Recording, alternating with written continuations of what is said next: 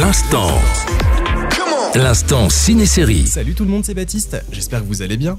Cette semaine, après beaucoup, beaucoup, beaucoup de dodo à attendre, il est l'heure de se réveiller. Tout va bien. Je suis là, je suis là. Ça faisait longtemps que t'avais pas fait un de tes cauchemars. Raconte-moi, de quoi tu es arrivé Retour sur la planète Arrakis pour la deuxième partie des aventures hors du commun de Paul Atreides. Ce ne sont que des fragments. Rien n'est clair. Bon, s'il y a un petit peu de sable qui s'est glissé dans les rouages de votre mémoire, je vous rappelle de quoi on parle.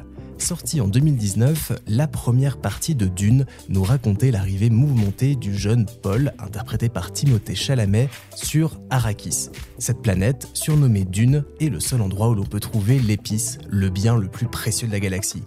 Et cela cause, vous l'imaginez, quelques petites tensions. Vous combattez les Harkonnen depuis des décennies. Ma famille les combat depuis des siècles. Et elle a été massacrée. Y compris mon père.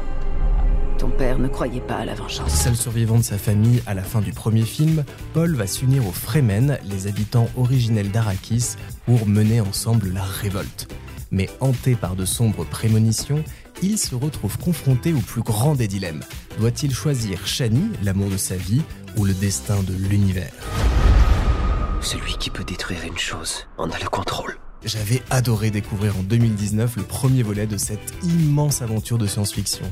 Grâce à la mise en scène de Denis Villeneuve, la musique signée Hans Zimmer, les décors et les effets fabuleux, j'avais été transporté dans cet univers étrange et épique. Et j'ai clairement hâte d'y retourner tant ce second volet s'annonce grandiose et va surpasser le premier opus sur tous les points.